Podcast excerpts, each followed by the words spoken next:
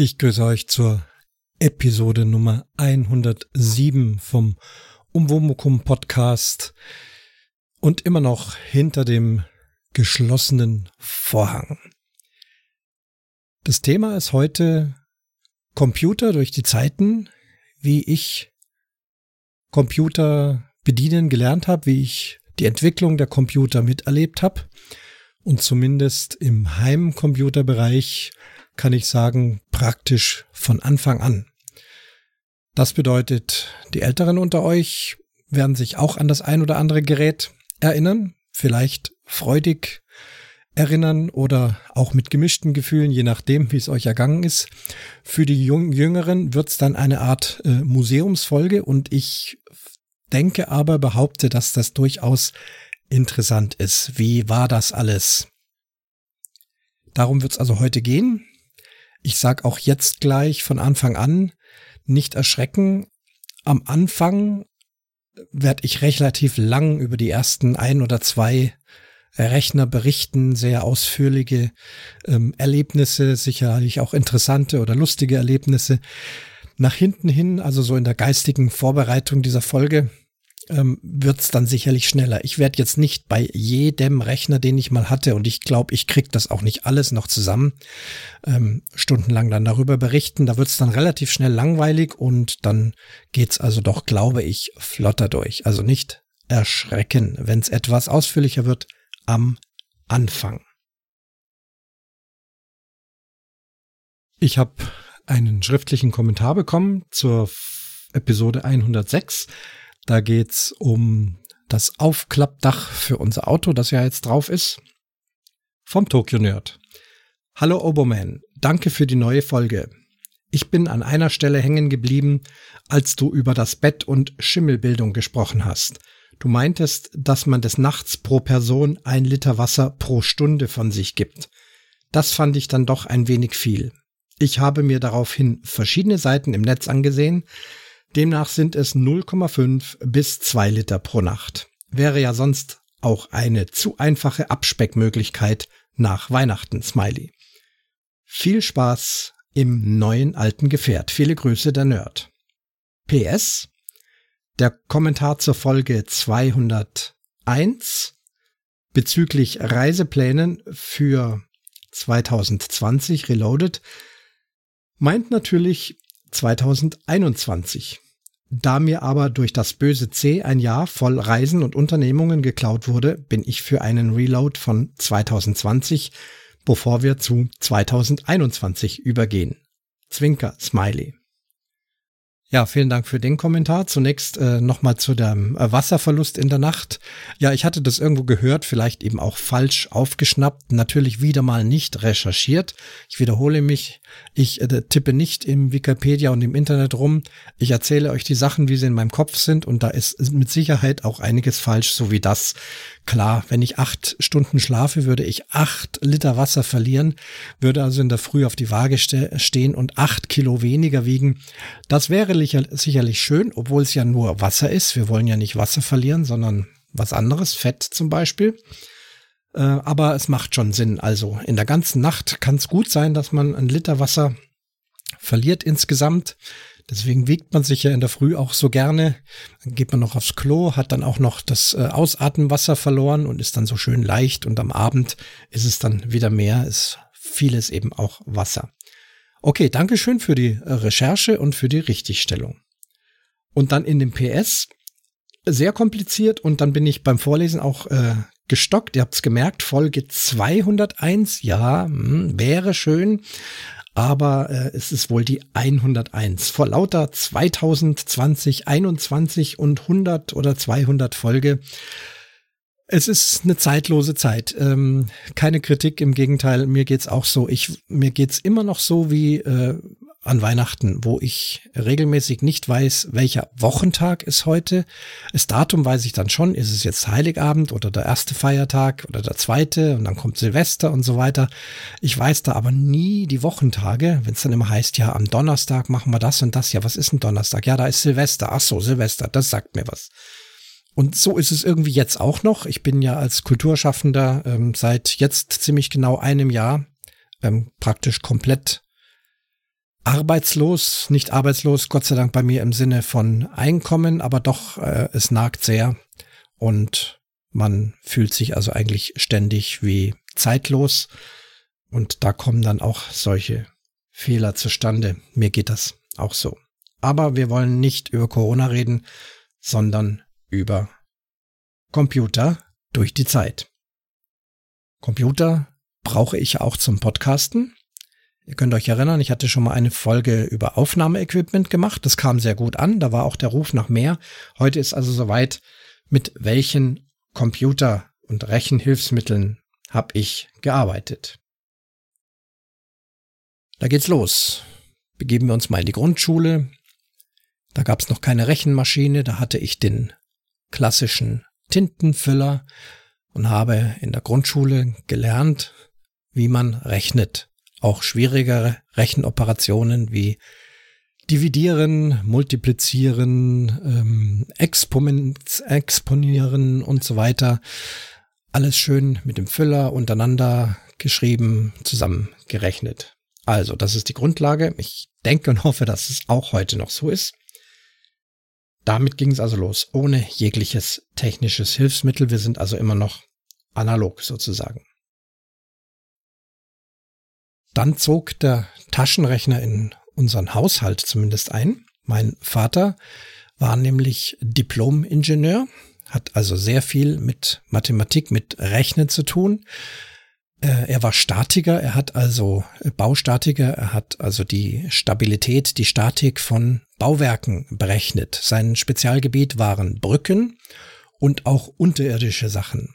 Und hier kann ich auch mit Stolz mal ähm, erzählen, beim damaligen U-Bahn-Bau, das ging so Ende der 60er, Anfang der 70er Jahre los, sollte dann 1972 zur Olympiade, zu den Olympischen Spielen in München fertig werden.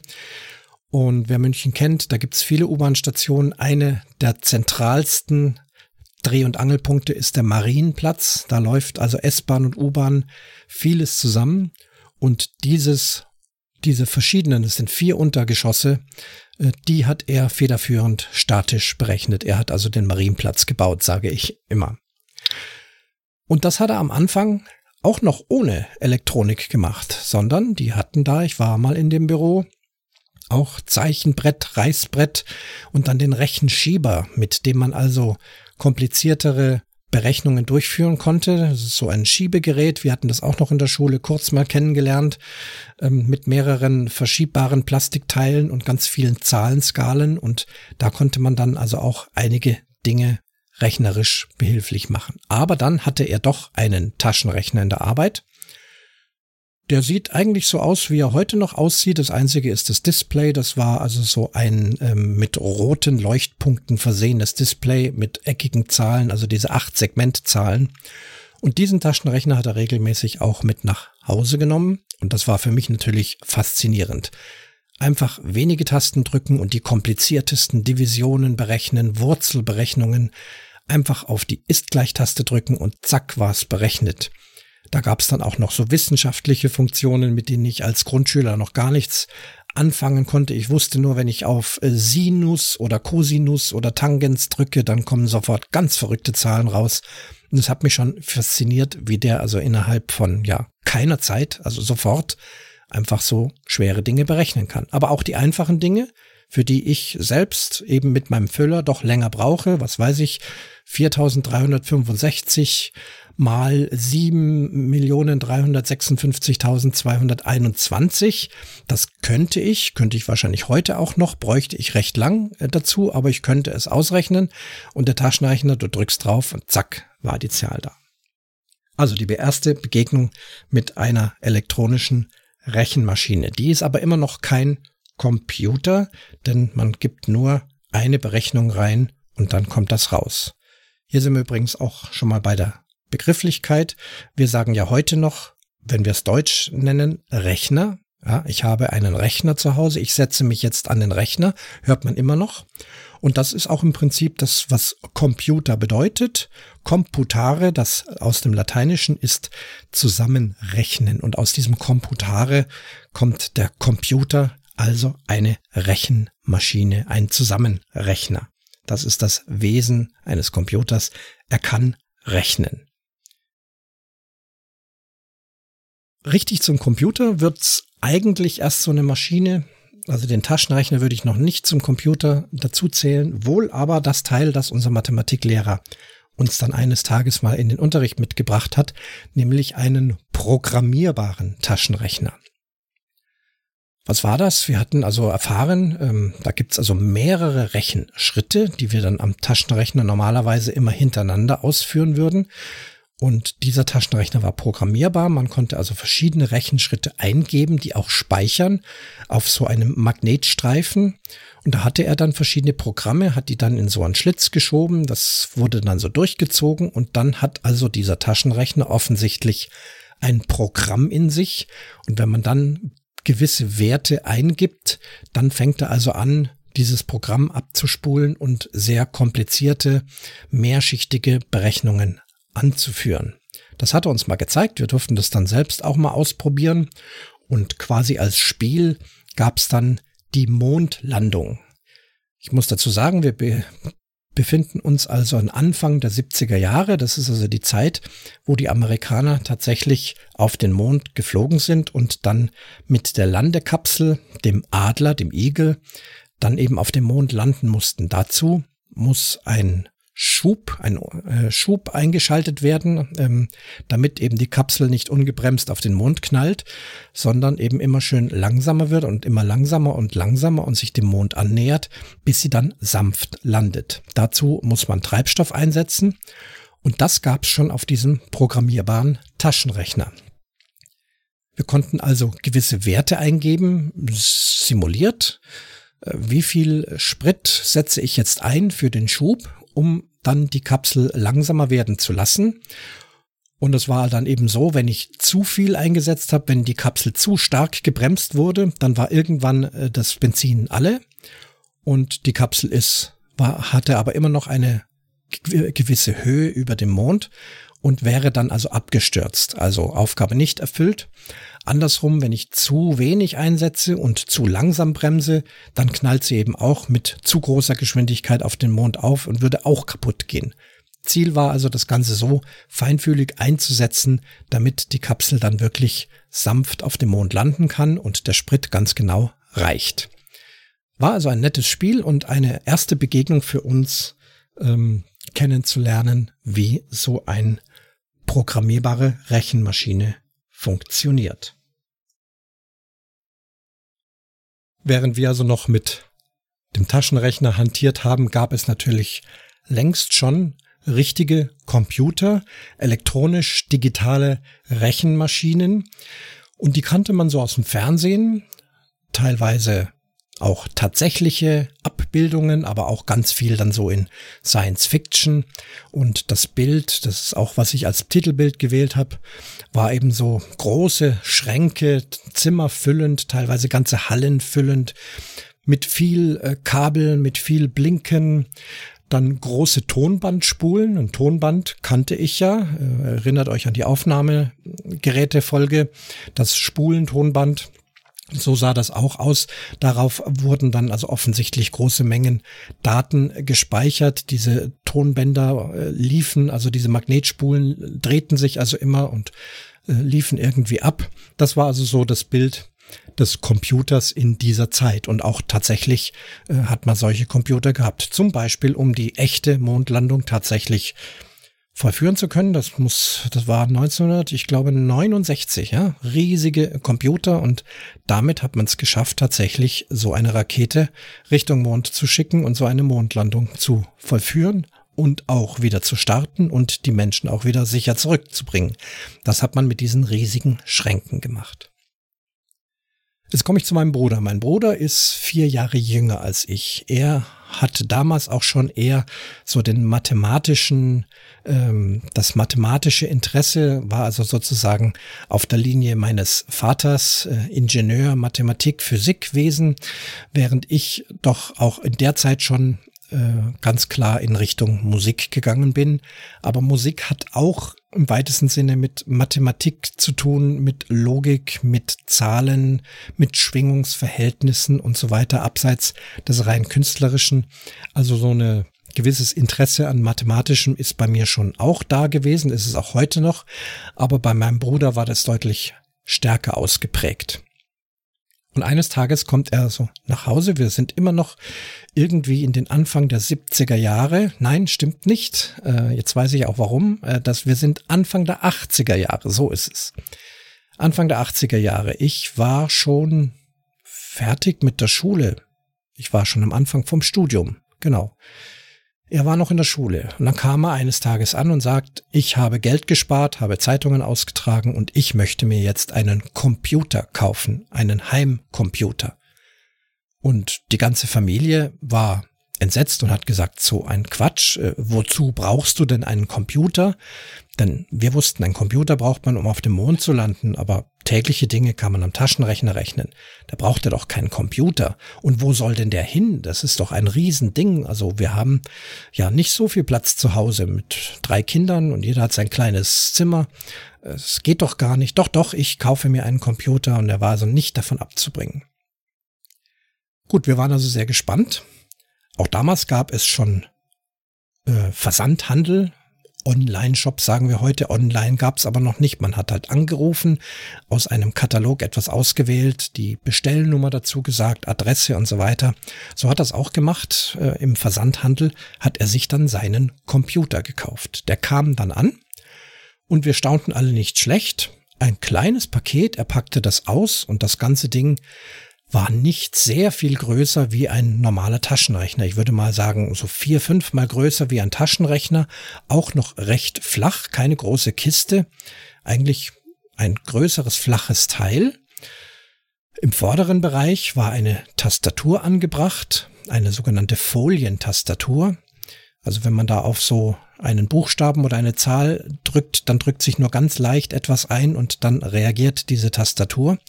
Dahinter dann einfach noch äh, Plastikgehäuse, worin sich dann eben dieser Computer befand. Wir staunten also nicht schlecht. Nichts von dem großen blinkenden Schrank und äh, Tonbandspulen, sondern ein durchaus sehr kleines Gerät. Und das soll also jetzt ein Computer sein. Die Rede ist von dem Sinclair ZX81. Und deswegen weiß ich jetzt die Jahreszahl auch wieder. Ich bin nämlich leider sehr schlecht in Jahreszahlen, aber die 81 bedeutet Erscheinungsjahr 1981. Das Vor Vorgängermodell war der ZX80, aber mit dem ZX81 ging es also los. Aha, das ist also ein Computer. Der wurde dann mit einem Fernsehkabel an einen kleinen Fernseher angeschlossen, damit man einen Monitor hat. Dann hat man am Fernseher sämtliche Frequenzen durchgesucht, bis dann tatsächlich das Bild dieses Computers zu sehen war. Es war so eine Art, ich weiß nicht mehr genau, Titelbeschriftung, wahrscheinlich stand da Sinclair ZX81 irgendetwas und das verschwand dann nach einer gewissen Zeit. Und dann war der Bildschirm komplett schwarz und links oben in der Ecke blinkte ein kleiner weißer Strich. Das ist ein Cursor, sagt mein Bruder. Aha, ein Cursor. Also das ist eine Stelle, an der kann man jetzt etwas eingeben in den Computer. So, wenn man jetzt die Tastatur bedient hat, also irgendeine Buchstaben gedrückt hat, dann war dieser Buchstabe tatsächlich auf dem Bildschirm zu sehen. Man konnte da also einfach irgendetwas schreiben und konnte das sehen. Das hatte jetzt noch nicht viel Sinn, außer dass man erstmal den Bildschirm ausprobiert hat. Nun durfte ich lernen, es gibt eine Programmiersprache. Der Computer versteht gewisse Befehle, englische Befehle. Zum Beispiel Input, Run, Clear, Go to und so weiter und so fort. Ist, dies sei also eine Programmiersprache, sie heißt Basic. Und da war natürlich ein Heft dabei, eine Anleitung, wie diese Befehle zu verwenden sind. Und wenn man da also irgendetwas von diesen Befehlen eingegeben hat, ähm, dann war das auf dem Bildschirm zu sehen. Nun ging es also darum zu programmieren. Programmieren, lernten wir, geht also in Zeilen. Diese Zeilen brauchen auch eine Zeilennummer. Und praktischerweise hat man sofort gelernt, dass man also da nicht die Zeilennummern 1, 2, 3, 4, 5 und so weiter vergibt, sondern dass man sich etwas Platz lässt, falls man später das Programm noch verfeinern möchte, noch etwas hinzufügen, dass man dann zwischen die Zeilen, dass man da noch Platz hat. Wir begannen also standardmäßig mit der Zeile 10 Danach kam die Zeile 20, 30, 40 und so weiter. Und wenn einem dann später noch mal was eingefallen ist, dass man zwischen der 20 und der 30 noch etwas einfügen möchte, dann konnte man also eine Zeile 25 schreiben. Das hat sich dann auch automatisch sofort dort einsortiert. Und das war also das erste Grundprinzip des Programmierens. Ja, einfachstes Programm, was wir dann gelernt haben. 10 Input a. a ist eine Variable, habe ich gelernt. Eine Art Speicher. Speicher kannte ich vom Taschenrechner. Der Taschenrechner hatte ja einen Speicher. Wenn ich irgendeine Zahl mir merken wollte, irgendein Zwischenergebnis, dann habe ich das mittels Tastendruck in den Speicher getan und konnte es jederzeit später wieder rausholen. Aber am Taschenrechner gab es nur einen Speicher für eine Zahl. Der Computer kann jetzt viel mehr speichern, habe ich gelernt, und zwar nahezu unendlich viel. Also A oder B oder C. Und das müssen nicht die 26 Buchstaben sein, das können auch Buchstabenkombinationen, richtig lesbare Wörter. Also auch Auto wäre dann ein Speicher. Und in diesen Speicher, der da Auto heißt, kann ich also eine Zahl hinterlegen und kann sie, wenn ich sie brauche, wiederholen oder damit etwas rechnen. Also, einfachstes Programm. 10 Input A. Bedeutet, dass später, wenn das Programm läuft, der Computer von mir erwartet, dass ich ihm eine Zahl eingebe, der, die er im Speicher A ablegen möchte. 20 Input B. Dasselbe, eine andere Zahl. Schon habe ich zwei Speicher verwendet. 30 let C gleich A mal b. Das heißt, er rechnet aus die beiden Werte a und b, multipliziert sie und legt dieses Ergebnis im Speicher c ab. Tolle Sache, ich war fasziniert. 40 Print C. Ich möchte ja das Ergebnis auch auf dem Bildschirm sehen. Das war der Befehl Print. 50 End. Programm zu Ende. Ich weiß, die Programmierer unter euch, die werden jetzt schmunzeln und äh, lachen und ja, aber so konnte ich eben die absolute Grundlage des Programmierens kennenlernen. Ich habe dann auch schnell gelernt, dass diese Befehle, diese Wortbefehle der Computer auch nicht versteht, sondern dass der intern dann diese Befehle umwandelt in Zahlen, denn ein Computer kann nur mit Zahlen rechnen. Und auch das wusste ich schon auch aus dem Schulunterricht, äh, selbst ein, die Zahl acht zum Beispiel, die versteht er nicht als acht, sondern nur aus einer Ansammlung von Nullen und Einsen. Das heißt, Strom fließt, also Strom fließt nicht, ist die Null oder Strom fließt, ist die Eins. Die sogenannten Digitalzahlen, die hatten wir in der Schule auch gelernt, wie man das macht. Und das war mir also alles klar und schon faszinierend, wie er also aus diesen Wörtern und aus diesen Zahlen dann diese digitalen Umwandlungen macht. Das macht er alles im Hintergrund. So, nun war das Programm geschrieben und wenn ich jetzt ohne Zeilenzahl das Wort Run eingab, dann löschte sich der Bildschirm und oben erschien der Buchstabe A und dahinter ein blinkendes Fragezeichen. Aha, er möchte also jetzt, dass ich ihm einen Wert für A eingebe. Also ich tippe auf die Zahl 3, drücke dann die Enter-Taste, auch was Neues, die Enter-Taste, also Eingabe in den Computer. Als nächstes, in der nächsten Zeile erschien das B mit blinkenden Fragezeichen und ich gab ihm eine 5 ein.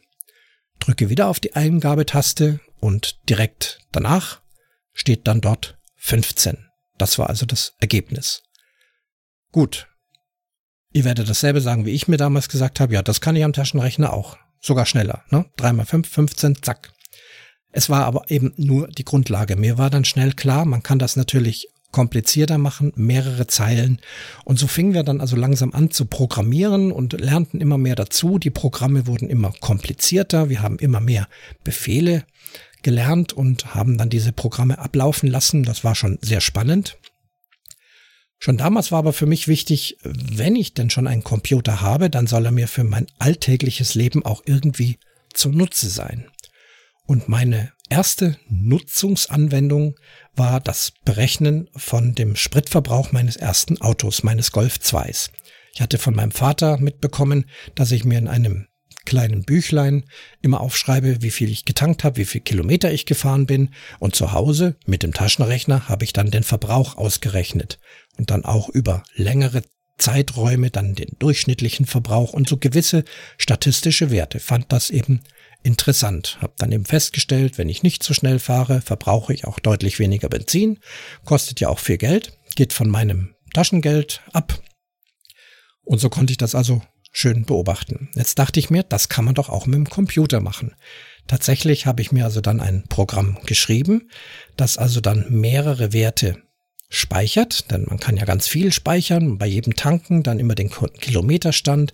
Er hat dann selbstständig ähm, aus dem Kilometerstand die gefahrenen Kilometer errechnet, die Liter eingegeben, dadurch dann den Verbrauch ausgerechnet und dann auch noch den durchschnittlichen Verbrauch. Also das war dann schon ein etwas komplizierteres Programm und das hat gut funktioniert.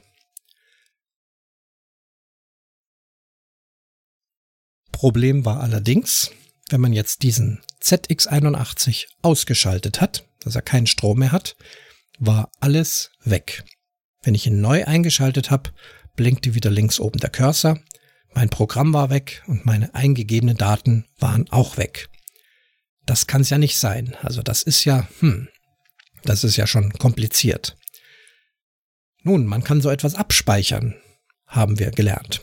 Und zwar auf einen handelsüblichen Kassettenrekorder. Ich verweise wieder auf die Folge über das Recording Equipment. Ja, der normale flache Philips Kassettenrekorder, den wir damals hatten mit den Kompaktkassetten. Der Computer hatte nämlich hinten einen Ausgang mit so einem 5-Pol-Stecker und unser Kassettenrekorder hatte einen Eingang, wo wir normalerweise zum Beispiel das Mikrofon eingesteckt haben.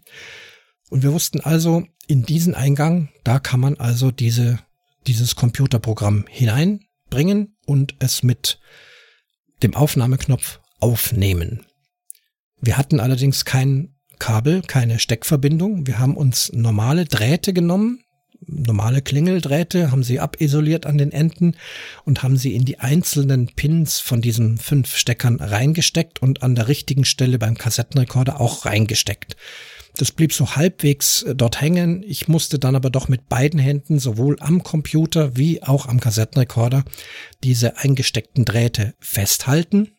Und während ich also so mit beiden Armen über beiden Geräten hing, um diese Drähte zu halten, hat mein Bruder dann am Kassettenrekorder auf Aufnahme gedrückt und dem Computer hatte den Befehl gegeben Save. Und dann hat der Computer das bereits eingetippte Programm inklusive aller Werte, die wir da in diese Variablen eingegeben hatten, alles in diesen Kassettenrekorder überspielt. Das ging eine Zeit lang und dann irgendwann hat der Computer dann angezeigt, dass er fertig ist damit und dann konnte man am Kassettenrekorder auch Stopp machen. Ich immer noch mit beiden Fingern an den fünf Kabeln, damit sie nicht rausrutschen, damit das gut funktioniert. Manchmal ist mir dann doch ein Kabel rausgerutscht, dann muss man das Ganze nochmal von vorne machen.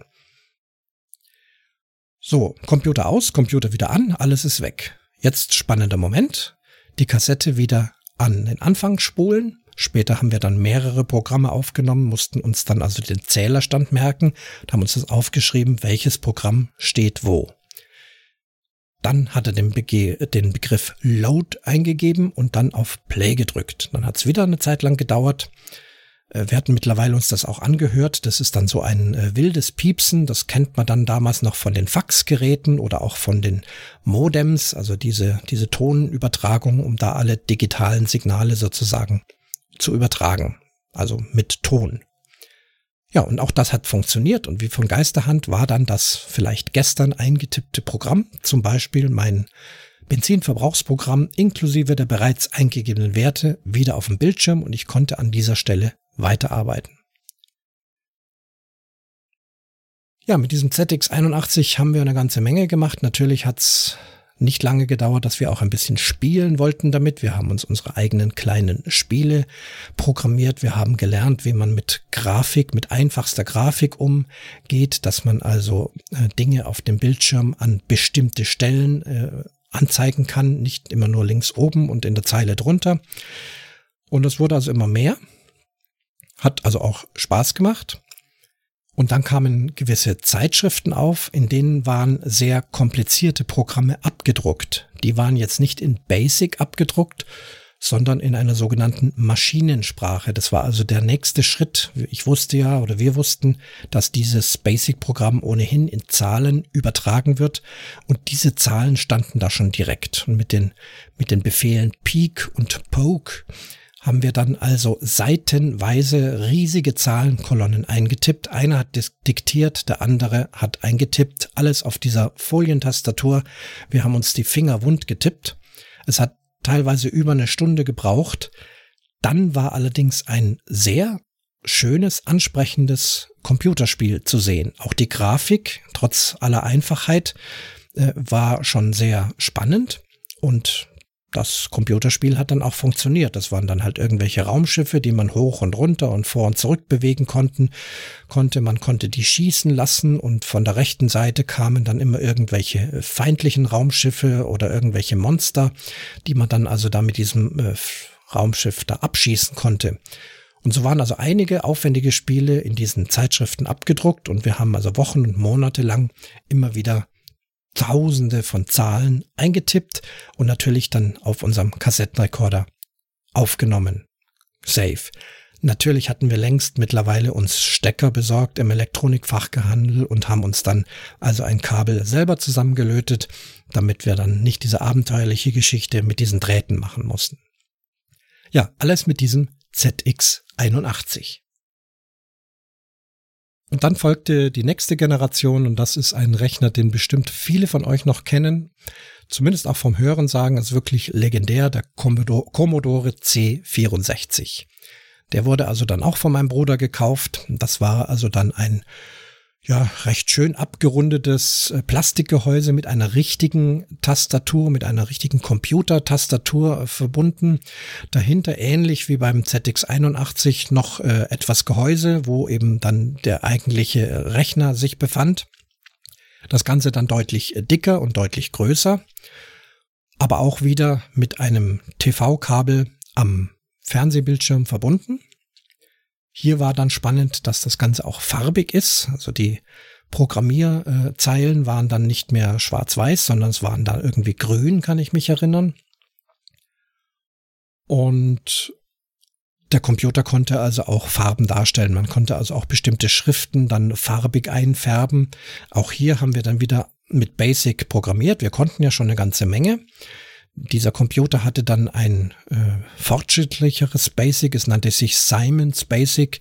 Da waren also noch mehr äh, Befehle, mit denen man Dinge tun konnte. Man konnte sogar Töne abspielen mit dem Befehl Sound und dann entsprechenden Werten dahinter. Das war also alles in einem dicken äh, Anleitungsbuch immer genau beschrieben.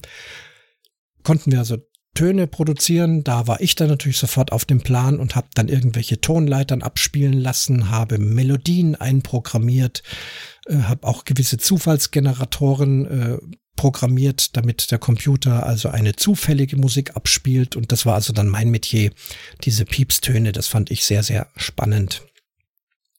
Speichermedium war dann nicht mehr der Kassettenrekorder, sondern es war ein Diskettenlaufwerk dabei, das sogenannte Floppy Disk Laufwerk, also eine ja flexible weiche Diskette aus Pappdeckel bestehend und innen drin eine 5,5 Zoll magnetische Scheibe.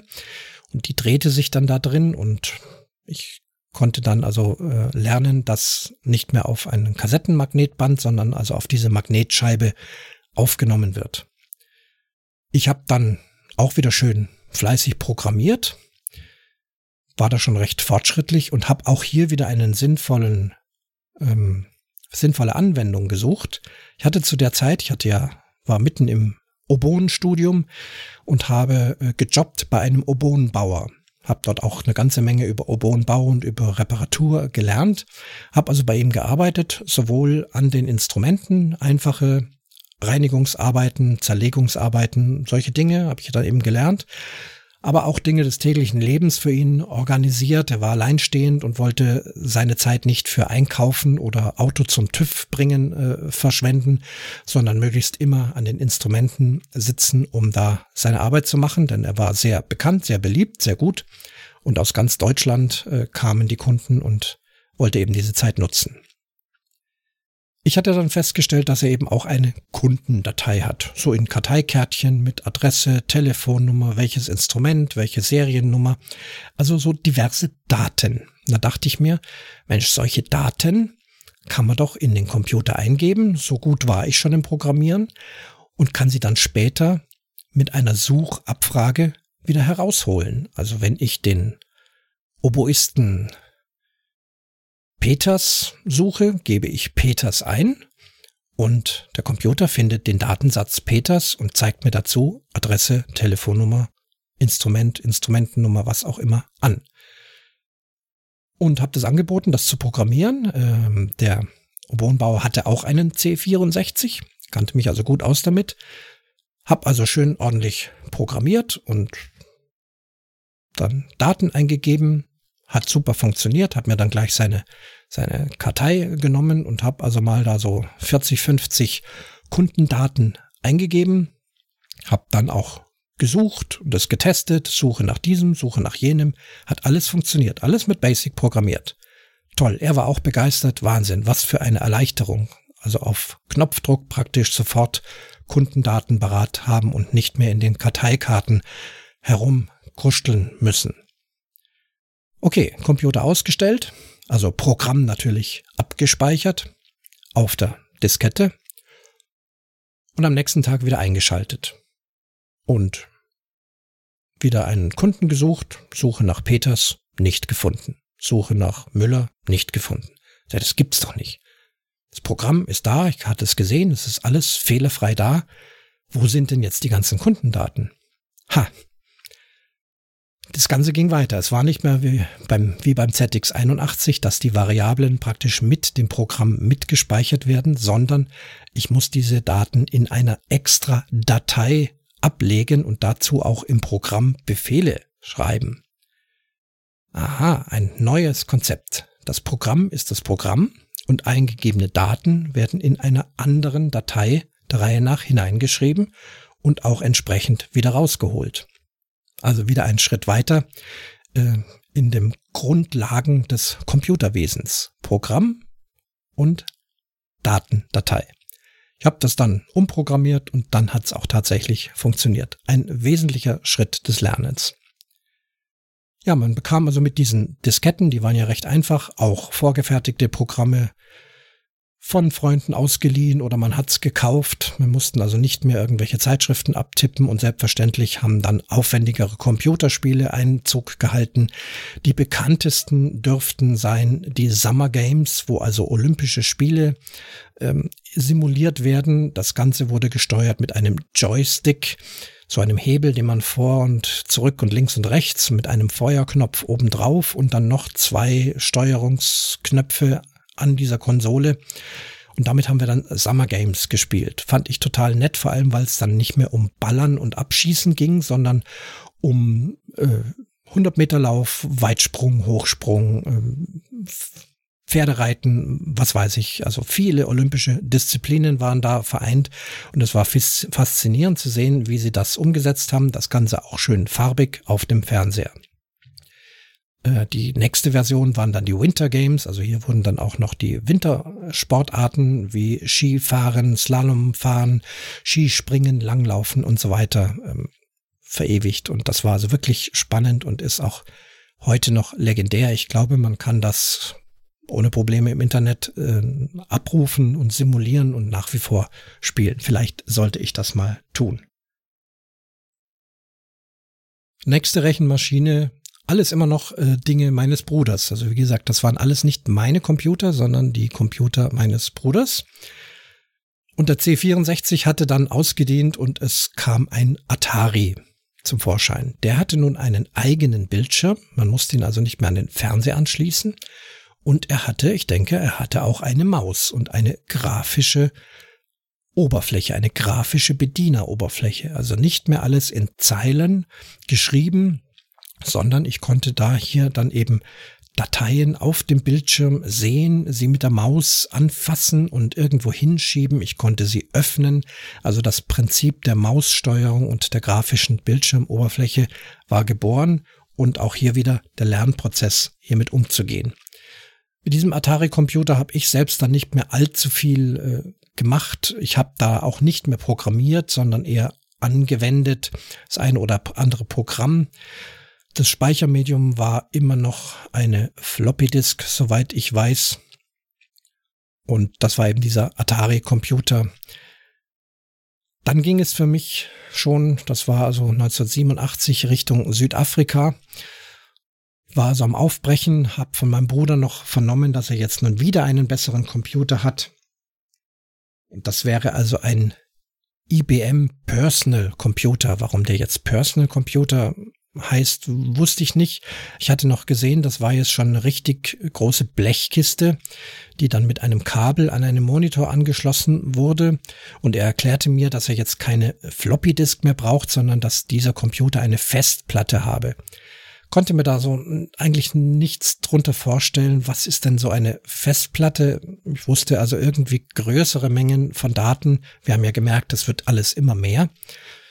Ja, beim ZX81 war das alles noch sehr, sehr limitiert. Auch die Länge des Programms, wenn wir sehr aufwendige Programme geschrieben haben, hieß es irgendwann, Computer ist voll, ist Ende, passt nichts mehr rein.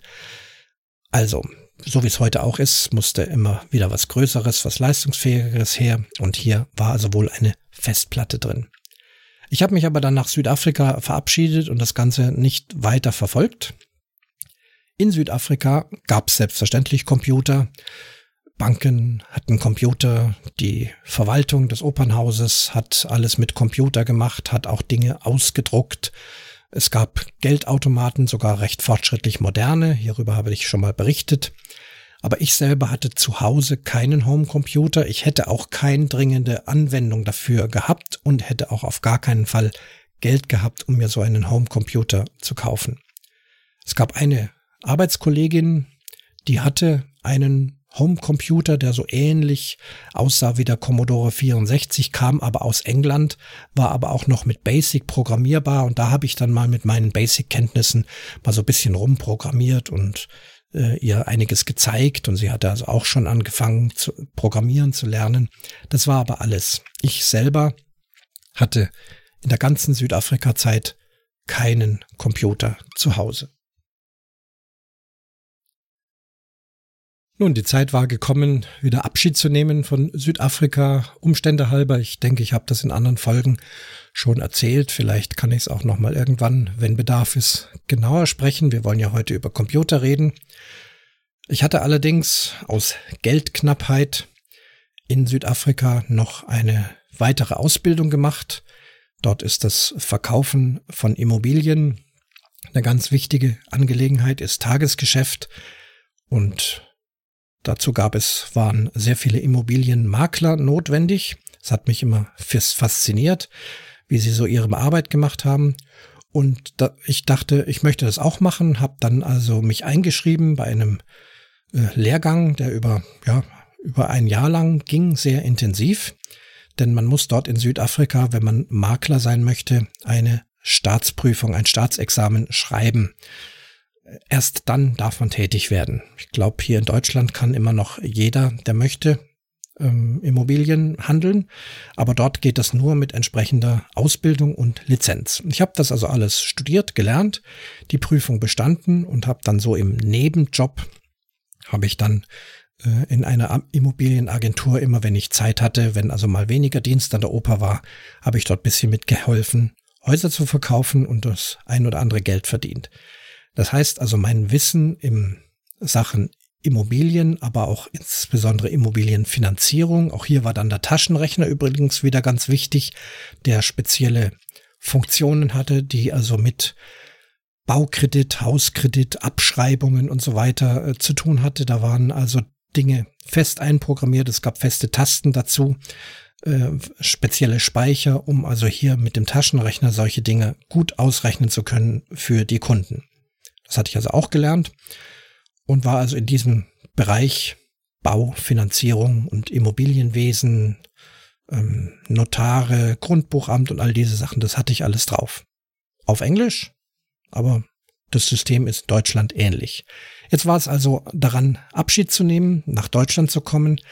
Sofort eine Stelle in einem Orchester zu bekommen, war offensichtlich unmöglich. Die Orchester haben damals ganz klar geschrieben, man darf nicht älter als 25 Jahre sein, sonst bräuchte man sich gar nicht mehr bewerben. Das ist heute zumindest verboten, so etwas so auszuschreiben. Faktisch machen es die meistens dann doch, aber sie dürfen es halt nicht sagen.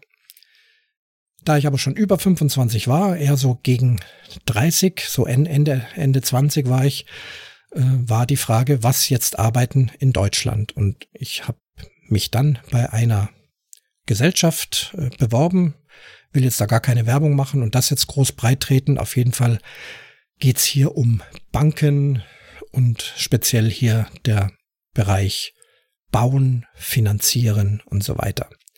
Und mit dem Wissen aus Südafrika habe ich das auch geschafft, habe ein zweitägiges Assessment Center äh, durchlaufen und bin dort dann angenommen worden. Unter mehreren Bewerbern bin ich ganz stolz drauf, von denen viele aus dem Bankenbereich kamen, die also auch schon gelernte Bankfachwirte waren. Ich bin ja doch immer noch Musiker, allerdings mit Zusatzausbildung Südafrika. Und das hat tatsächlich ausgereicht, mir geholfen, da also eine Stelle zu bekommen und habe dann in diesem Bereich angefangen zu arbeiten. Gelockt wurde man auch. Es war viel äh, Außendienstarbeit auch. Man ist zu den Bankkunden hingefahren und hat vor Ort mit Computer Dinge berechnen müssen für die Kunden und ihnen dann auch Ausdrucke hinterlassen. Und da hieß es, wir haben das Neueste vom Neuesten, das Fortschrittlichste, was es gibt. Wir haben ein IBM Notebook mit vier Megabyte Arbeitsspeicher. Genau, ich muss langsam reden, denn heute haben wir immer nur noch Giga und Terra, also vier Megabyte Arbeitsspeicher und einer Festplatte von 120 Megabyte. Und alle sagten, das ist das. Und das alles auf einem winzigen, kleinen, faltbaren Gerät, dem Notebook. Die Vorläufer davon waren ja die sogenannten Laptops. Die habe ich gar nicht kennengelernt. Ich habe nie ein Laptop gesehen. Das müssen aber doch recht große, schwere Geräte sein. Deswegen nannte man sie damals auch schon äh, lustigerweise Schlepptop. Das waren also die ersten mobilen Computer, waren die Laptops. Das Lab ist der Schoß und man legt es also sozusagen auf den Schoß und konnte also dann überall ähm, an einem Computer arbeiten. Aber wie gesagt, äh, die Zeit des Laptops habe ich nicht kennengelernt, sondern gleich äh, die nächste Entwicklung, das sehr leichte und kleine Notebook von IBM nicht mit einer Maus gesteuert, sondern mit so einem kleinen roten Punkt. Das war so eine Art Gumminüppel. Und wenn man den berührt hat und so ganz leicht nach oben gedrückt hat, dann ist also eine Maus ähm, nach oben gefahren oder nach links, nach rechts. Die Maussteuerung kannte ich ja damals noch vom Atari. Man konnte auch eine externe Maus anschließen an einen speziellen Anschluss. Also dieses IBM Notebook. Das Betriebssystem war MS-DOS 622. Es kam mir alles recht bekannt vor. Es ist wieder ein schwarzer Bildschirm, man hat blinkende Cursor, man kann Texte eingeben. Ähm, man hätte auch Basic programmieren können, weiß nicht, ob ich das gemacht habe. Kann sein, dass ich da auch mal Basic ein bisschen rumprogrammiert habe. Aber an sich waren die Programme vorgefertigt. Es war ein 3,5 Zoll oder wie viel ist das? Also die feste Diskette als Speichermedium dran angebracht, damit man also Dinge Programme oder Daten auf einer Diskette mobil abspeichern kann, aber eben dieses Notebook hatte eben auch eine Festplatte. Mir war jetzt auch klar, was das ist. Das ist also nichts anderes wie eine riesig große Diskette fest eingebaut in einen Computer. sind auch rotierende, mehrere rotierende Magnetscheiben mit Lese- und Schreibköpfen, die dann dort rumsausen und eben immer an der richtigen Stelle ihre Daten finden, abrufen oder eben hineinschreiben. Ich bekam dann auch richtigen Lehrgang, wie man mit so einem Laptop umgeht, wie man mit diesem MS-DOS umgeht. Dort war dann firmenseitig, wenn man ihn eingeschaltet hat, kam erst ein kurzer Begrüßungsbildschirm und dann kam also eine Art Menü. mit verschiedenen Programmen, die man eben da im Bankenwesen gebraucht hat. Und dann hat man eine entsprechende Zahl, also man drückt auf die 5, dann öffnete sich das Programm 5 zum Berechnen von diesem und jenem, von Baukredit zum Beispiel oder was weiß ich was. Das haben wir also alles schön intensiv äh, gelernt, wie das funktioniert. Auch Textverarbeitung, das erste Word-Programm konnte man also lernen, auch Tabellenkalkulation, also Excel, alles ja noch nicht grafisch, sondern immer Zeile für Zeile hat man das also eingegeben. Man hat Befehle eingegeben, um eine Schrift in einer bestimmten Größe, in einer bestimmten Schriftart darstellen zu können. Auf dem Bildschirm hat man es nicht gesehen, aber wenn man es auf dem Drucker ausgedruckt hat, dann konnte man also diese Schriftart in dieser Größe dann tatsächlich auch sehen. Auch farbig. Wir hatten einen großen Farbtintendrucker zu Hause und für unterwegs einen kleinen mobilen Schwarz-Weiß-Drucker. War alles recht spannend und tolle moderne Technik. Und meine Basic-Programmierkenntnisse haben mir da auch geholfen, recht schnell mit all dem zurechtzukommen, weil das Prinzip doch sehr ähnlich ist. Beim Lehrgang sogar haben wir dann natürlich auch Unfug getrieben, war ich mit vorne dran. Wir hatten gelernt, wenn dieser Computer startet, dann ruft er zuerst eine Datei auf, die nennt sich autoexec.bat. Und in dieser Datei steht praktisch ähnlich wie bei einem Basic-Programm der Reihe nach, was der Computer alles tun soll. In dem Fall soll er dann das Menü aufrufen und anzeigen und eben selbst in einen gewissen Status versetzt werden, so dass man dann als Anwender schön arbeiten kann. Wir haben auch gelernt, dass man diese Auto-Exec-Bat selbst umschreiben, anders schreiben kann, irgendwelche anderen Befehle, andere Dinge schreiben kann, was am Anfang beim Start des Computers geschehen soll. Das haben wir schnell kapiert. Und dann gab es mal wieder eine Kaffeepause. Und wir hatten also einen Teilnehmer, der also überhaupt nicht so mit dem Computer klar kam, immer sehr skeptisch war, immer die Hände in den Himmel geschmissen hat und es geht nicht und ach und ach, hat sehr gehadert und ist also irgendwie gar nicht klargekommen mit dieser ganzen Sache. Und ich glaube, wir waren zu zweit, sind also an seinen Computer gegangen. Sicherungssysteme gab es dann auch gar keine. Einfach anschalten, ging das Ding. Nix mit Passwort oder sonst irgendwas. dann sind wir ganz schnell in seine Auto-Exec-Bat reingegangen und haben ihm dann vor den ganzen Firmeneinträgen einfach als ersten Schritt eingegeben, lösche den Bildschirm, wir wussten, wie das geht, und schreibe Achtung, dies ist ein Virus, der Computer ist befallen und wird sich in 15 Sekunden selbst zerstören. Einfach nur als Text anzeigen und dann so stehen bleiben. Haben es dann auch so programmiert, wenn man dann irgendeine Taste drückt, dass es dann ganz normal weiterging, dass man dann eben ins Firmenprogramm kam. So, Computer wieder aus, Kaffeepause war zu Ende, alle fahren ihre Rechner wieder hoch und wunderbar, jeder hat das Menü, aber bei ihm kam dann eben dieses blöde Virus-Ding und oh, da war ein, ein Geschrei und Gejohle und Hilfe und der explodiert gleich. Und der Seminarleiter kam also gespritzt, guckte sich das an, hat sofort gemerkt, was los ist, hat also auch gegrinst und dann ist er in seine Auto-Exec-Bat und sagt, ja, da haben die also ganz liebe Kollegen da einen Quatsch reingeschrieben, jetzt löschen wir das wieder raus und dann ist auch alles wieder gut in Ordnung. Für die Chronisten noch, der, dieses Notebook hatte einen sogenannten 386er Prozessor, Intel 386er. Nun, ich habe da ein paar Jahre für diese Firma gearbeitet. Dann habe ich es aber doch aufgegeben, weil mich doch das Musikspielen mehr gejuckt hat und bin dann doch über Umwege in ein Orchester gekommen, habe eine feste Anstellung bekommen, habe also die äh, Firmengeräte alle abgegeben, aber jetzt doch so mit Computer und Computerarbeit zu tun gehabt. Auch online ging es schon langsam los, das habe ich noch vergessen.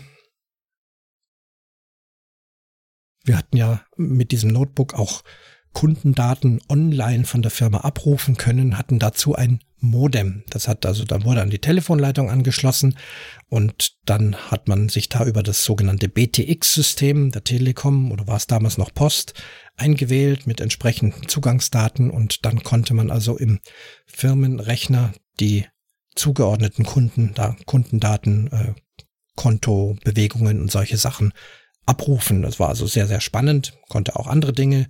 Einen Wetterbericht konnte man abrufen. Man konnte mit Kollegen E-Mails schreiben, firmenintern, also Texte schreiben, die dann beim Kollegen ankommen. Sehr, sehr spannende Geschichte. Was wollte ich sagen? Ja, online war eben da auch schon die erste Versuch. Jetzt sind wir aber soweit, ich habe diese Geräte also abgegeben, bin jetzt wieder Musiker, habe keinen Computer zu Hause und bin dann doch in ein Elektronikgeschäft gegangen und habe mir einen stationären Personal Computer gekauft. Das, was mein Bruder vor vielen Jahren schon hatte, habe ich mir also jetzt gekauft. Das war dann ein 486er Intel Computer, Bildschirm dazu, Tastatur dazu, Maus, Drucker, Modem. Und so ging also, das war eigentlich mein erster eigener Computer. Alles bisher war ja nur aus äh, mitbenutzt oder eben ausgeliehen von der Firma. Also mein erster eigener tatsächlicher Computer, ein 486er, modernes Gerät, schnell, immer noch MS-DOS 622 und dann aber ganz schnell ging es los mit Windows. Ein grafische Oberfläche. Ich hatte das ja damals vor längerer Zeit am Atari schon gesehen. Windows 3.1 ich installiert mit Disketten, mit vielen Disketten, immer noch diese drei, was ist das, drei ein Viertel Zoll, ich kenne die Bezeichnung nicht, ich glaube fünfeinhalb Floppy Disk und drei ein Viertel oder drei, drei Viertel äh, fest, feste Disk. Also die war ja in so einem festen Plastikrahmen und nicht mehr flexibel und weich und eben auch kleiner, nur noch 3, irgendwas Zoll. Speicher natürlich Festplatte drin. Ich weiß nicht mehr, wie groß die war. Sie war wahrscheinlich größer als 120 Megabyte. Hatte vielleicht schon 200 oder 300 Megabyte. Ich weiß das nicht mehr. Größer auf jeden Fall.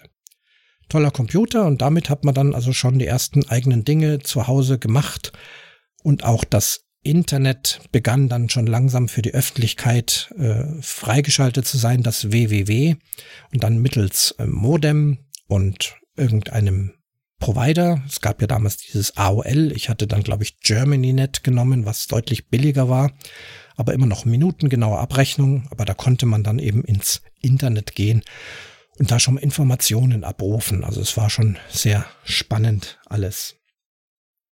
So, und ab hier geht's jetzt dann, wie es, wie es Brezelbacken, wie ich es vorhin schon berichtet habe. Und nach den Erfahrungen mit diesem 486er, das Betriebssystem war mittlerweile ein Windows for Workgroups, kam dann der Pentium-Rechner.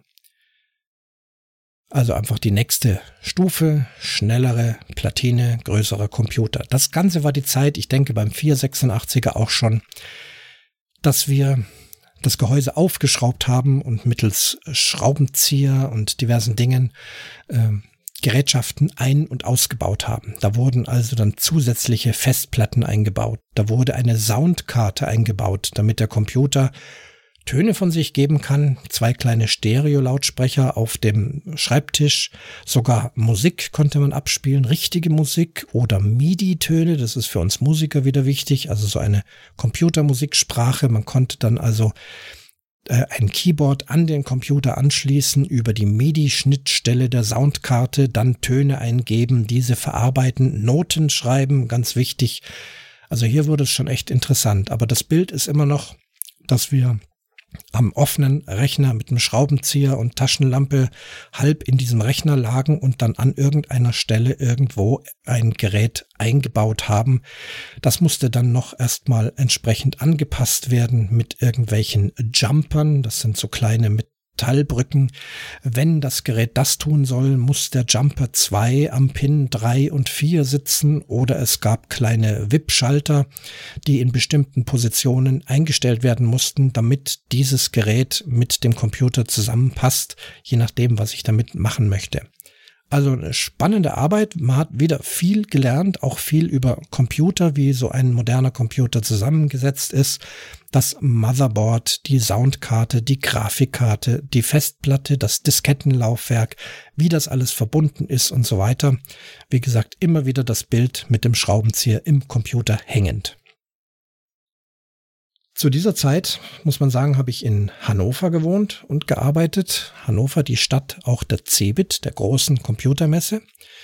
die ich dann natürlich regelmäßig besucht habe. Und dann kam der Tag, als ein neuer Computer vorgestellt wurde mit Pentium Prozessor und Windows 95, die große Neuerung. Ich war am Windows-Stand und dort wurde das also gezeigt. Und da war auch wieder so als Sketch das gespielt. Einer lag also unterm Schreibtisch, äh, geöffneter Rechner und hat also irgendetwas eingebaut oder auch allein einen Drucker anschließen. Äh, alles immer sehr, sehr kompliziert. Natürlich auch das ganze Thema Treiber installieren und so weiter und so fort. Also eine Riesenbastelei. Und dann hieß es, mit Windows 95 brauchst du das nicht mehr. Plug and Play. Es gibt ein neues Stecksystem, sehr, sehr klein. USB nennt es sich. Einfach nur Gerät einstecken, geht. Also wenn du einen neuen Drucker hast, einfach nur einstecken. Wenn du eine Maus hast, einfach nur einstecken. Ein und so weiter. Alles mit USB. Total spannend und es hat nicht lang gedauert. Da habe ich dann auch so einen Windows 95 Rechner gehabt. Internet haben wir immer noch über Modem gemacht. Jetzt geht es eigentlich nur noch daran, dass sich die Betriebssysteme modernisieren. Aus dem Windows 95 wurde ein Windows 98, war also schon wieder etwas fortschrittlicher. Trotzdem, trotz allem Plug and Play war also immer noch beherrschend und ich konnte das dann mittlerweile auch ganz gut, wenn man irgendetwas angeschlossen hat, irgendein Gerät soll funktionieren, musste man immer noch irgendwelche Einstellungen öffnen, diverse Häkchen setzen, diverse Einstellungen vornehmen. Da hat man dann wieder im Internet oder in irgendwelchen Betriebsanleitungen geguckt, was man da anklicken muss. Und ich war da recht schnell auch Experte drin, wurde dann auch oft von Kollegen gefragt, kannst du mir mal hier die Einstellung machen? Mein äh, Soundkarte geht nicht, mein CD-Laufwerk äh, läuft nicht und dann hat man eben hier geklickt, dort geklickt und dann ging das also besser. Beim Windows 98 war das dann schon komfortabler zu handeln, aber trotzdem musste man immer noch Einstellungen machen. Und so geht es dann weiter. Kann mich dann noch an das Windows 2000 erinnern. Äh, zum Millennium da war ja dann auch die große Sache, werden die Computer überhaupt noch gehen? Ich hatte also auch dort meinen Computer selbst durchgesehen, ob er auf dem neuesten Stand ist und hoffentlich kein Millennium-Problem bekommt, nämlich das Umschalten von 1999, abgekürzt in vielen Programmen nur mit 99 und danach kommt die 00. Ähm, weltweit scheint es wohl nirgendwo äh, große Probleme gegeben zu haben und mit meinem Windows 2000 Rechner war das auch kein Problem. Mittlerweile schon viele Anwendungen gehabt. Natürlich äh, Word, Excel als ganz vorne dran, Internetrecherche. Wann genau der Internetanschluss moderner wurde, kann ich gar nicht sagen, aber ich denke, in der Zeit waren wir dann mittlerweile auch schon bei einem DSL-Anschluss. Also nicht mehr über das langsame Modem, sondern direkt mit einem Internetkabel verbunden. Und so war also auch das Internet dann immer besser und immer schneller. Alles mit diesem Windows 2000 Rechner. Da waren natürlich auch immer wieder neue Kisten. Ich kann mich da überhaupt nicht mehr erinnern, was für Rechner ich da alles gehabt habe, aber vom Prozessor kann ich mich immer noch an, nur an den Pentium erinnern. Da ist dann länger, glaube ich, nichts großartig Neues gekommen. Vielleicht neuere Versionen, das kann sein. Immer noch die großen Kisten mit dem großen Bildschirm. Die Monitore waren ja übrigens ganz am Anfang auch noch so wie die Röhrenfernseher, sehr groß, sehr tief. Es waren Röhrenmonitore. Äh, der Flachbildmonitor ist dann erst später gekommen, beziehungsweise ich habe es dann gar nicht mehr benutzt, sondern habe äh, im Zuge eines Umzugs, wir sind ja beim um Umzug, äh, in eine Wohnung mit vier Kindern und alle wollen Platz haben und alle wollen Computer haben, haben wir gesagt, weg mit den großen Kisten und den riesigen Bildschirmen, weil das war auch immer eine Frage dann des Arbeitsplatzes, an welchem Schreibtisch steht dann welcher Bildschirm und das kostet ja alles viel Platz und auch Geld. Also die Entscheidung, Computer, Personal Computer abschaffen und nur noch mit Notebook arbeiten. Die Notebooks waren ja nach wie vor äh, am Markt, beziehungsweise wurden immer flacher, die Bildschirme immer größer, auch hier die Notebooks immer leistungsfähiger. Und das war eine gute Entscheidung. Jeder in der Familie hatte so sein eigenes Notebook und konnte sich also hinsetzen, wo man wollte. Äh, Internetverbindung immer noch mit Kabel, aber dann auch schon mit WLAN das ein oder andere, äh, so dass man also wirklich frei in der Wohnung, vielleicht am Küchentisch, Notebook aufklappen und darauf dann seine Sachen machen. So nach und nach merkte ich, die Systeme werden immer komfortabler zu bedienen. Die Zeit, dass ich selber Basic programmiere, ist lang rum und ich habe auch keine andere Programmiersprache gelernt. Ich weiß, dass es da einiges gibt. Mein Bruder hat das dann übrigens getan, hat das auch studiert und übt das schon lange als Beruf aus. Er ist also dann tatsächlich in der IT gelandet. Also so viel dazu. Ich kaufe mir einen Computer. Das ist doch Quatsch, brauchst du nicht. Also er hat es zum Beruf gemacht. Ich habe mir halt eine Oboe gekauft und habe mir das zum Beruf gemacht. Ja, also das äh, Programmieren, es fällt im Prinzip komplett weg mit Windows XP fiel dann auch mehr oder weniger weg, dass man in irgendwelchen Einstellungsfenstern irgendwas rumklicken muss. Lange ist auch die Zeit schon vorbei, dass man einen Rechner aufschraubt. Ein Laptop habe ich nie aufgeschraubt, um dort irgendwas aus- oder einzubauen, Arbeitsspeicher erweitern und was wir damals alles gemacht haben. Also die Zeit des Schraubenziehers ist auch längst vorbei. Plug and Play wird immer besser. USB schließt man an und funktioniert. Der Computer, das Laptop wird also zum reinen Arbeitsgerät, gehört zum Alltag dazu. Man muss schreiben können, man muss Excel-Tabellen machen können, Steuererklärung, Internet, Musikprogramme, grafische Dinge. Ihr wisst selber, was man damit alles machen kann. Und so ist es halt auch genau bei mir gewesen. Mit dem Windows XP sehr komfortabel, muss ich sagen. Damit habe ich längere Zeit gearbeitet, natürlich auch längst in der Arbeit, wo ein Rechner steht, natürlich mit Flachbildschirm. Und da steht jetzt auch längst keine große Kiste mehr, sondern nur ein winziges Kästchen.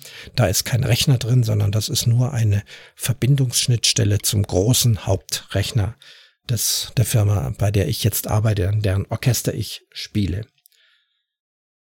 Weitere Entwicklungen Windows 8 war viel gescholten war ein neues Konzept, vor allem auch grafisch. Ich bin damit sehr gut zurechtgekommen. Es hat gut funktioniert. Ich konnte nicht klagen, habe mich einfach wie bei jedem Betriebssystem schnell reingefuchst, geguckt, was kann man hier machen, was ist da neu, wie richtet man sich das ein und ganz wichtig, was brauche ich alles nicht. Denn jeder neue Rechner, neue, jedes neue Betriebssystem hat so viele Dinge und man wird überschüttet und für mich ist immer schon gewesen, der Computer muss ein Arbeitswerkzeug sein. Er muss mir Arbeit abnehmen, bestenfalls auch Zeit einsparen. Wenn man sich also stundenlang, tagelang von früh bis nachts nur mit diesem Computer beschäftigt, ah, der kann noch dies und der kann jenes und da muss man das Update und da kann man das noch, was mir da alles Leute sagen, sage ich, und wozu brauchst du das? Naja, man kann das halt machen, aber für mich ist immer wichtig, was liefert er mir? Zum Beispiel, er macht mir eine Steuererklärung, statt dass ich zum Steuerberater gehen muss. Das finde ich echt eine Erleichterung. Er schreibt schöne Briefe, er bringt mich ins Internet, er schreibt Noten für mich, wenn ich Noten drucken möchte. Ich gebe irgendwelche Noten ein, die äh, für mich oder für ein Orchester zu spielen sind. Ähm, tolle Geschichten. Also das ist alles sehr sinnvoll für mich. So habe ich es immer verwendet. Der Nachfolger und wohl nach wie vor aktuelles Betriebssystem ist dann wohl das Windows 10. Es hieß, nach Windows 10 wird's keine neue Version mehr geben, sondern immer nur noch Updates des Windows 10 wird also immer weiter entwickelt, bleibt aber bei einem Windows 10. Und so ist mein jetziger Rechner eben mit Windows 10. Es ist natürlich ein Notebook. Ich gucke mal drauf, da ist ein Intel Core i5 Prozessor drin, der siebten Generation. Für meine Zwecke wunderbar. In Sachen Speichermedium hat sich natürlich auch noch was getan. Das aktuelle Notebook ist jetzt also nicht mehr mit einer mechanischen Festplatte versehen, in der sich noch Magnetscheiben drehen und Lese- und Schreibeköpfe rotieren, sondern es ist endlich eine sogenannte SSD Solid State Disk drin, die also elektronisch ähnlich wie ein USB-Stick einfach die Dinge speichert. Es wird keine mechanischen Bewegungen mehr geben das Ganze ist sehr schön leise, was wieder fürs Aufnehmen gut ist und es ist wahnsinnig schnell. Das ist echt praktisch. Größe ist wieder etwas geschrumpft. Wir sind jetzt hier bei 256 Gigabyte. Vorherige Rechner hatten Terabyte äh, Festplatten. Die gibt's nach wie vor extern für viel Daten zum Auslagern. Aber für die tägliche Arbeit reicht mir diese SSD-Platte. Ich brauche ihn hauptsächlich zum Podcasten. Ich habe hier Reaper mit Ultraschall 4, demnächst übrigens Ultraschall 5, was wieder noch genialer ist. Es ist unfassbar, was die Leute da rein programmiert haben. Ich freue mich schon unheimlich drauf. Äh, auch hier gerade das Thema, ich weiß, viele euch, bei euch sind bei Audacity und schicken es dann durch Auphonic. Das funktioniert alles, das nimmt äh, euch die Arbeit ab. Das alles mache ich selbst. Ich möchte einfach selbst das programmieren und habe dann also Reaper gelernt. Das ist echt kompliziert. Wenn man aber dann weiß, wie es geht, dann ähm, schlägt das um und es wird extrem einfach und extrem hilfreich und gibt aber dann letztendlich auch eine wirklich gute Audioqualität, ohne dass ich irgendein Auphonic zum Beispiel äh, benutzen muss, sondern ich bastel mir das alles hier zurecht. Alles auf schönen Tastendruck. Das ist die Hauptanwendung auf meinem aktuellen Notebook. Sonst mache ich an dem Notebook nicht mehr viel. Vielleicht noch, wenn es darum geht, größere Texte zu schreiben, einfach weil hier eine Tastatur drauf ist. Das ist am Handy noch nicht so praktisch. Geht natürlich mal so schnell, wenn man unterwegs ist. Wenn ich größere Dinge schreiben muss, und das ist in meinem Beruf immer wieder mal, ich muss Programme, Programmnotizen oder was weiß ich was. Es gibt halt immer wieder mal was zu schreiben. Auch Excel-Tabellen verwende ich sehr, sehr gerne. Und hier kommt auch wieder ja der rudimentäre Programmierer zurück, denn Excel-Tabellen, äh, da kann man schöne äh, Rechenformeln eingeben und das nutze ich sehr intensiv, habe mich da auch jahrelang schon beschäftigt. Das ist so wie Basic. Äh, ich möchte irgendetwas rechnen, dafür gibt es einen griffigen äh, Befehl. Zum Beispiel nehmen wir wieder den einfachsten Summe. Also zähle einfach die äh, und dann gebe ich ein, welche Zellen in Excel da zusammengezählt werden und dann zählt er das von selbst zusammen. Das geht bis hin zu sehr komplizierten Formeln. Da kann ich schon wirklich mehrfach verschachtelte äh, mit wenn und if und was weiß ich was machen und der kann mir echt tolle Sachen rechnen. Arbeitszeiten rechnen mit Uhrzeit, wann, an welchem Sonntag, welche Überstunden wo gegeben werden mit Vorfeiertag und so weiter. Da gibt's komplizierte Dinge und da habe ich mir also auch meine eigene Excel-Tabelle programmiert, die das dann also ganz super rechnet und mir wirklich viel Arbeit ne, abnehme, indem ich einfach nur die Uhrzeiten eintrage, ähm, den Wochentag, das macht auch alles selber, weiß dann, ob es Feiertag ist und dann berechnet er, wie viel Überstundenzuschlag oder was auch immer es gibt. Also da ist dann das Programmieren, das Basic-Programmieren doch so wieder bisschen zurückgekommen, sowas ähnliches. Ansonsten ist der Hauptcomputer, der Hauptrechner tatsächlich jetzt das Smartphone, wird bei vielen von euch auch sein. Ich mache viele Dinge, die ich bisher am Notebook gemacht habe, tatsächlich am Smartphone, Dinge des täglichen Lebens, alles was Banking betrifft, was Versicherung betrifft, alles sehr schön gesichert, doppelte Authentifizierung mit Fingerabdruck oder Gesichtserkennung, all diese Dinge, DHL-App, äh, Online-Kauf, äh, Online-Verkauf äh, und, und, und. Apps ohne Ende, natürlich auch im musikalischen Bereich. Metronom, Stimmgerät, äh, Hörtest, was auch immer damit zu tun hat, Schallpegelmessung. Ihr wisst selbst, ich könnte da stundenlang reden, was es alles für Apps gibt. Was ich übrigens seit dem C64, das habe ich noch vergessen, nicht mehr gemacht habe, ist Spielen am Computer. Also interessiert mich gar nicht, möchte keine Spiele am Computer machen, mache sie nicht und auch auf dem Handy nicht. Das bedeutet, dass meine Geräte auch nicht immer die teuersten und leistungsfähigsten und schnellsten vom schnellsten sein müssen und vielleicht auch nicht immer die neuesten vom neuesten. Meistens kaufe ich so die Vorgeneration, die ist immer noch neu genug, um alles ganz gut laufen zu lassen, aber kostet halt dann auch weniger. So ist es auch beim Handy, Android-System und läuft super, kommt bestens klar damit. Und wenn ich so dran denke, nochmal am ZX81, wie wir da so mit fünf Kabeln am Kassettenrekorder hingen und heute machst du eine Wischbewegung und da werden so viele Dinge in Gang gesetzt, die man unbemerkt und in 0, nichts Zeit erledigen. Es ist schon ein riesiger, riesiger Fortschritt. Ja, das ist der Stand heute. So ist meine Computer äh, Vergangenheit gewesen. Ich hoffe, ihr habt euch da ein bisschen wiedergefunden. Ich weiß, ein Thema fehlt komplett. Das ist alles, was Apple betrifft. Habe ich mich nie für interessiert.